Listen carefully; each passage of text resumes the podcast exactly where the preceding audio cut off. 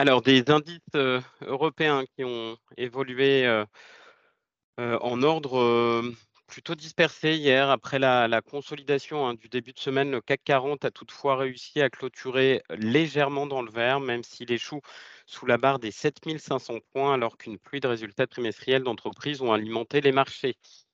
En effet, hein, dans l'actualité des sociétés françaises, bon nombre d'entre elles ont publié des résultats de bonne facture qui ont suscité pourtant des réactions paradoxales, à l'instar de ST Microelectronics qui a clôturé en recul de 8,72%, Sanofi moins 0,66%, Pernod Ricard moins 0,56%.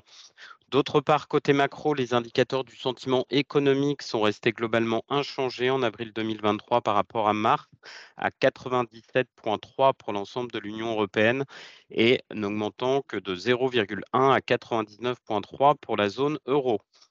Ces chiffres hein, n'ont toutefois euh, pas empêché une hausse sur le secteur obligataire avec une OAT à plus de 3% et un Bund à 2,45% en hausse de 2,80%.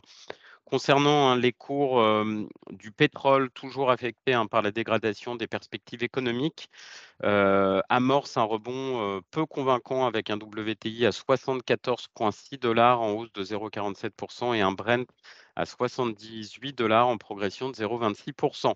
En conclusion, le CAC 40 a clôturé en hausse modérée de 0,23%, le DAX à plus 0,03%, l'Eurostock 50 plus 0,25%. Euh, côté US, des indices qui ont clôturé dans le vert euh, assez net hein, pour le coup, euh, stimulés par des résultats d'entreprise meilleurs qu'attendus. C'est le cas notamment pour Meta, qui a clôturé en hausse de près de 14%, qui a rompu avec trois trimestres consécutifs de contraction de son chiffre d'affaires et fait état d'une hausse de 3% de ses revenus sur un an. Autre facteur de stabilisation à Wall Street, c'est le secteur bancaire qui redevient un peu plus calme. La banque régionale First Republic euh, Bank rebondit de 8,79% après avoir toutefois perdu près de deux tiers de sa capitalisation boursière. Côté euh, macro, euh, le tableau était pourtant un peu plus contrasté. On retiendra que la croissance a été sensiblement plus euh, faible qu'attendu au premier trimestre avec 1,1% en rythme annuel contre 2,6% au quatrième trimestre 2022. D'autre part, les promesses des ventes immobilières ont baissé de 5,2% en mars alors que le consensus tablait sur une hausse de 0,5%. Enfin, les inscriptions hebdomadaires aux allocations chômage sont ressorties à 230 000 demandes, soit 18 000 de moins qu'anticipé.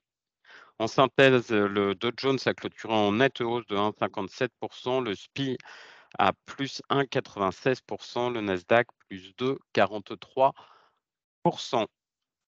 Euh, côté euh, micro, on continue euh, les, résultats trimestriels. Accor a annoncé désormais anticiper une croissance à deux chiffres du revenu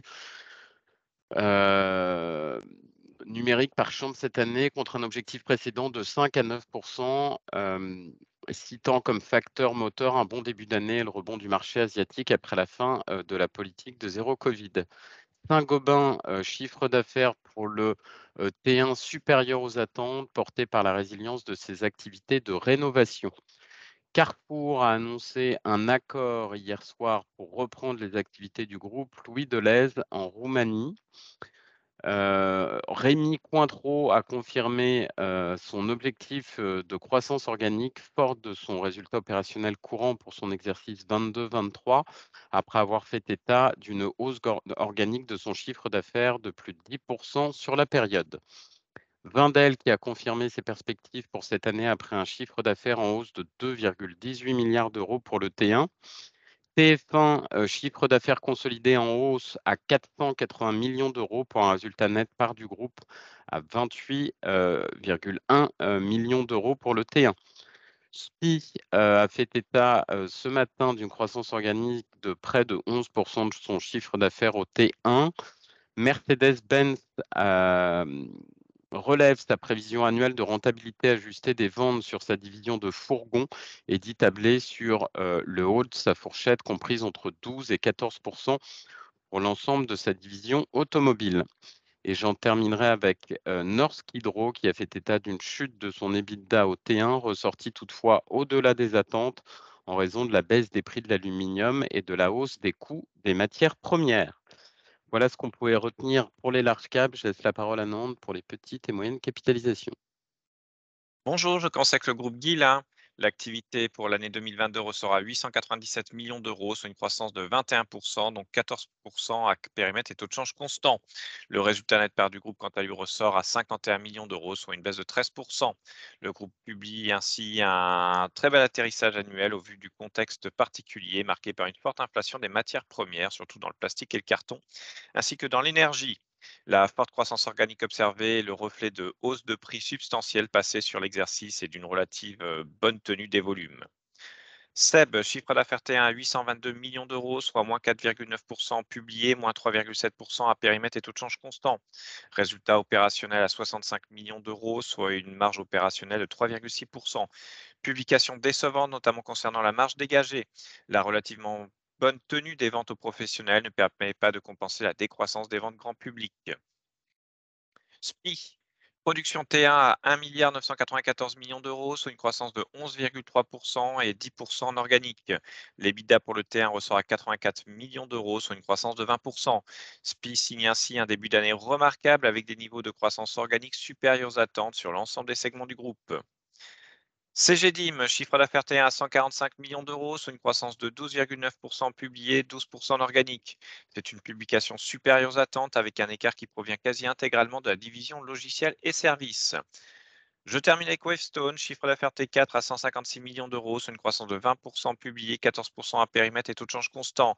Ainsi, sur l'ensemble de l'année, le chiffre d'affaires s'établit à 523 millions d'euros, soit une croissance de 3 13% en publié, 7% à périmètre et taux de change constant. Le cabinet annonce une accélération inattendue de sa croissance organique au T4 avec un canet de commandes de bonne facture à fin mars. C'est tout pour moi ce matin. Merci Émeric. On, on, enchaîne avec l'agenda macroéconomique du jour. En Europe, en ce moment, l'indice des prix sur avril en France ainsi que les prix à la production industrielle. À 11 heures, l'estimation préliminaire du euh, PIB en zone euro pour le T1 2023 et 14 heures, l'indice des prix allemand sur avril. Et aux US, à 14h30, les dépenses des ménages sur mars, tout comme euh, les revenus également des ménages, et à 16 heures, la confiance des consommateurs du Michigan sur avril. Lionel, tu as la parole pour la partie technique du CAC Trading. Oui, bonjour. bonjour donc la moyenne mobile 20 jours dont je vous parlais hier est toujours haussière, toujours préservée. Elle passait vers 6430 hier, elle monte d'environ 20 points par jour en ce moment. Donc ce sera vers 7450 aujourd'hui.